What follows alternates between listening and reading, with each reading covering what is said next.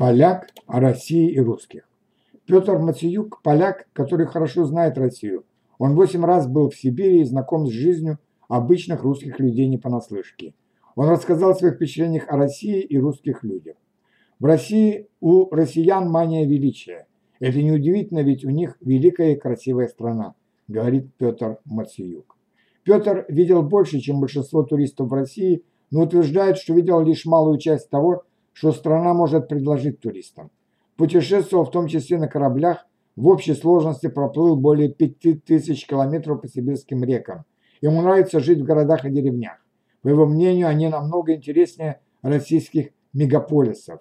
Он планирует еще одну поездку в Россию, потому что, по его словам, Сибирь притягивает его как магнит. Последний раз я был в Сибири за полярным кругом на полуострове Ямал. Я люблю зиму, но это было слишком. Минус 40 градусов по Цельсию сильный ветер утомляют. Однако лето в Сибири такое же, как в Польше, вспоминает Петр. Он говорит, что в Польше даже в уединенных местах людей намного больше, ведь средняя плотность населения 120 человек на квадратный метр, а в северной части России иногда между селами несколько сотен километров.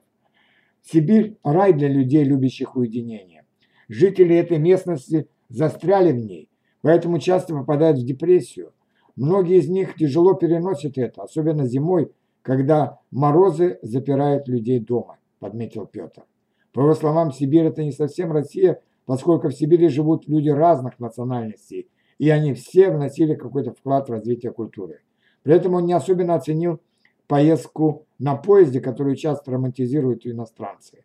Для меня поездка по Транссибирской магистрали не из приятных ощущений. Я думал, что схожу с ума. Конечно, люди, путешествующие из самых дальних уголков России, с любопытством относятся к иностранцам, но после частых разговоров и стереотипных вопросов они возвращаются к своей жизни, храпят, разговаривают, открывают китайские супы и едят час ночи. Короче, однообразие и клаустрофобия – признается путешественник. Однако он отметил, что даже в этой поездке есть свои плюсы. Например, можно увидеть иногда шикарные пейзажи, которые иначе не посмотреть. Не забуду, что мне сказал один якут, служивший в армии в 80-е годы. Я знаю, что у вас есть река Висла, но у нас весной таких рек так много, что мы даже не называем их.